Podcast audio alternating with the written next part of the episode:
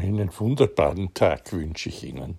Das spricht wieder der Gerd Beirer für den Ginseng und seine heilsamen Wirkungen, wie diese Episoden in meinem Podcast heißen. Wenn Sie sich schon ein wenig äh, schlau gemacht haben, dann wissen Sie, dass hier vieles auch mit der TCM in Verbindung steht oder erklärbar wird. Und deshalb rate ich, äh, sich die entsprechenden Episoden herauszusuchen mit den Organkreisen, die hier auch äh, im heutigen Podcast Erwähnung finden. Heute soll es also über präventive und therapeutische Wirkungen bei der Krebstherapie und bei Tumorerkrankungen gehen und was der Ginseng hier beitragen kann. Da kommt man ja jetzt erst drauf, wo verschiedene äh, Techniken im Kampf gegen den Krebs nicht unbedingt äh, sich als ideal erweisen. Die Früherkennung, operative Entfernungen, Bestrahlungen, Chemotherapie und auch Versuche mit Gentherapie als Mittel zum Wohle äh, haben sich nicht unbedingt durchgehend und vollständig als hilfreich erwiesen oder als äh, optimale Therapie. Und so treten also äh, neben den rein therapeutischen Ansätzen äh, bei der Krebsbekämpfung vor allem präventive, also vorbeugende Therapien äh, jetzt äh, hervor und in den, in den Fokus wissenschaftlicher Untersuchungen. Man könnte sagen, endlich, weil ja die Prävention in der traditionellen chinesischen Medizin schon immer ihren maßgebenden Platz hatte. Äh, Krankheit verhindern, statt sie heilen zu müssen, war einer der obersten Ansätze in der TCM. Durch einen verbesserten Lebensstil und die Identifizierung mit effektiver, vorbeugend wirksamer äh, Ernährung, Bewegung, Meditation. Mit Naturstoffen ergeben sich also neue Möglichkeiten in der Krebstherapie und da gehört für die Prävention auf jeden Fall Ginseng dazu. Ginseng ist natürlich kein Heilmittel gegen Krebs, das sicher nicht, doch der Stellenwert des Ginsengs als Adjuvanz zum Beispiel zur konventionellen Krebstherapie und in der Prävention ist nicht zu unterschätzen, wie man heute weiß. Die seit über 2000 Jahren bekannte allgemein stärkende Wirkung des Ginsengs auf den ganzen Organismus, aber auch auf die Psyche und auf die Widerstandskräfte des Körpers ist gerade bei Krebsleiden und zu deren Vorbeugung besonders geeignet und wichtig und wird in den Kliniken in China, wo man immer Abteilungen für traditionelle äh, Medizin in den modernsten Kliniken hat, angewendet. Aktuelle Studien belegen, dass Ginseng auf unterschiedlichste Weise präventive und therapeutische Wirkung bei der Krebstherapie und bei Tumorerkrankungen zeigt und deshalb auch diese Episode. Die regelmäßige Einnahme von Ginseng kann das Risiko von Krebserkrankungen nachweislich verringern. Details und Studien finden sich im kanadischen Raum, aber auch in Japan und in den USA. Das sind einmal von großer Bedeutung äh, für die derzeit üblichen Krebstherapien mit ihren bekannten Nebenwirkungen. Äh, Studien, die zeigen, dass Krebspatienten chirurgische Eingriffe äh, sowie Strahlen- und chemotherapeutische Therapien bei begleitender Einnahme von Ginseng besser verkraften können. Und der Ginseng die Lebensqualität in diesen Phasen der Chemotherapie oder der Strahlentherapie steigert. Hierzu wurden in einer weltweit führenden onkologischen Fachtagung, der sogenannten ASCO, im Juni 2007 eine wegweisende Studie der Mayo Klinik in Rochester, USA, vorgestellt.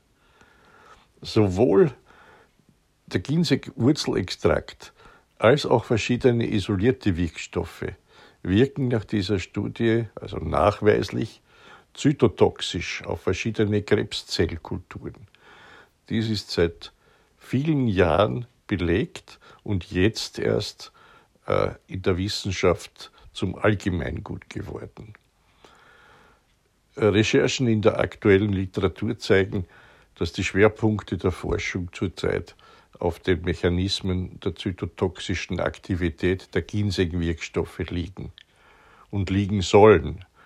Denn hier kann man die antikanzerogene Wirkung von oral verabreichten Ginseng-Extrakten auf die Entstehung und Ausbreitung von Tumoren belegen, endlich belegen. Und das ist ja in unserer westlichen Medizin das Allerwichtigste. In der TCM ist es der Erfahrungswert durch Generationen, der den Ausschlag für den Einsatz der Sinopharmaka gab.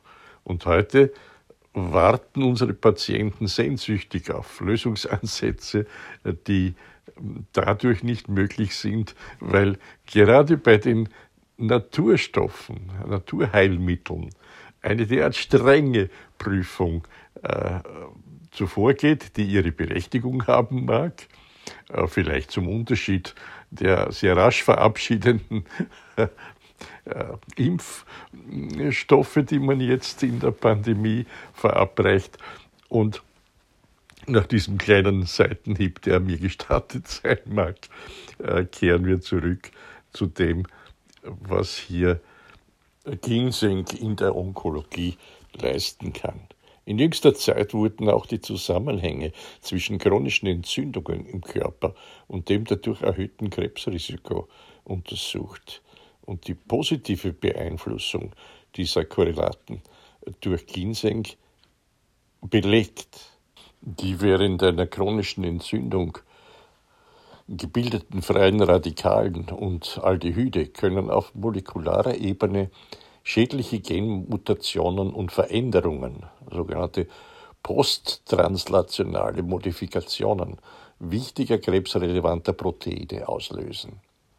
Aber auch andere negative Auswirkungen von Entzündungen, wie zum Beispiel eine gesteigerte DNA-Schädigung, eine Störung der DNA-Reparaturmechanismen, die Unterdrückung der Apoptose, das ist programmierter Zelltod, in diesem Fall der Krebszellen, und Steigerung der Angiogenese, das ist die Neubildung äh, praktisch von Blutgefäßen, die Tumore zum Wachstum benötigen. Sowie allgemeine Immunrepression bergen ein erhöhtes Krebsrisiko, wie man weiß. So ist also die Identifizierung effektiver Mittel, die ohne schädigende Nebenwirkungen entzündliche Prozesse im Körper bekämpfen und verhindern können und somit eine Schlüsselrolle in der Abfolge Entzündungskrebsentstehung spielen, eine wichtige Zielsetzung in der Krebsforschung geworden. Hier hat also die moderne Forschung belegt, was die alten Chinesen nämlich schon lange wissen, dass die Wirkstoffe des Ginseng, wie das Polysaccharid Ginsan oder das Ginsenosid RG3, in diesem Zusammenhang vielfältige positive Wirkungen in Bezug auf eine Verhinderung von Entzündungen bewirken kann und dadurch unter Umständen Ursachen einer Krebserkrankung im Ansatz schon beheben. Daneben sollten wir nicht unbeachtet lassen, dass der Einfluss von Ginseng auf die mit Krebstherapien verbundene chronische Müdigkeit, die sogenannte Fatigue, ähm, eine sehr, ein sehr positiver ist da wurde in einer placebo-kontrollierten Doppelblindstudie an über 400 Patienten und Patientinnen in acht Wochen gezeigt, dass fast alle Krebspatienten, die an Fatigue litten, eine äh, wesentliche Erleichterung und Verbesserung ihres Erschöpfungszustandes äh, erfuhren. Und so sagt äh, selbst die äh, stellvertretende Leiterin der Betreuungsstelle für Krebsüberlebende beim National Cancer Institute, NCA, in Bethesda in Maryland, sagt, äh, Ginseng ist deshalb für die heutige wissenschaftliche Behandlung von Fatigue-Zuständen äh, interessant, weil es die Entzündung hemmt und wir vermuten, dass die Entzündung die Fatigue bei Krebs erklärt, so dass wir heute also auch schon sehr maßgebliche Wissenschaftlerinnen und Wissenschaftler haben, die sich damit beschäftigen, was solche Untersuchungen im Zusammenhang mit Ginsengtherapie jetzt bestätigen. Es gibt da erste Daten, dass Ginseng also einen positiven Einfluss auf die Lebensqualität von Krebspatienten hat. Und das scheint also in einer Phase, wo die Belastung so eklatant hoch ist, sowohl für die körperliche als auch für die psychische äh, Konstitution, äh, ein sehr, sehr wesentliches Faktum. Und äh, wie zu hoffen ist, und diese Wissenschaftlerin, äh, die Kaiserin Alfano, also auch betont, es Ärzten unbedingt zu empfehlen ist, ihren Krebspatienten eine Ergänzung der Therapie mit Ginseng nahezulegen. Das scheint also eine wichtige, äh, ein wichtiges Ergebnis dieser Untersuchungen zu sein, das ich Ihnen auch gerne nahebringen möchte.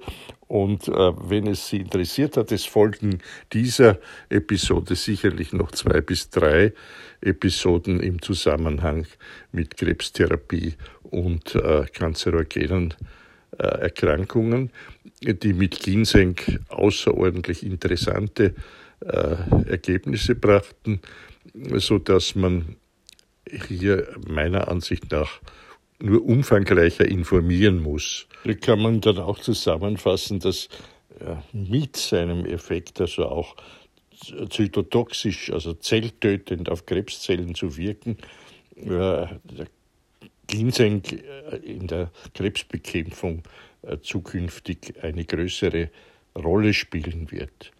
Das wollte ich Ihnen also nahebringen. Und wenn es Ihnen soweit interessant erscheint, geben Sie sich vielleicht die Glocke auf meinem Podcast, damit Sie von neuen äh, Informationen nicht äh, ausgeschlossen sind. Danke für Ihre Aufmerksamkeit. Es ist sicherlich ein, ein schwieriger, äh, aber sehr interessanter Abschnitt, wenn man äh, verschiedene Erkrankungen herausgreift, die mit Ginseng therapierbar sind. Äh, jedoch äh, sei immer wieder verwiesen auf die ersten Zhang Fu-Episoden, wo ich Ihnen aus der chinesischen Medizin zu erklären versuchte, dass der Ginseng den gesamten Organismus Körper, Seele, Geist des Menschen aktiv, kräftigend und nährend versteht zu rüsten und zu adaptieren für Belastungen, die auf den Menschen zukommen, ohne zu stark zu tonisieren, also ohne äh, den Sympathikus zu stark zu stimulieren, eher in einer sehr harmonischen Weise Wirksamkeiten zeigt, die sie oft, bevor sie mit einer Kur beginnen, nicht für möglich halten. Ich danke Ihnen für Ihre Aufmerksamkeit und bis zum nächsten Mal.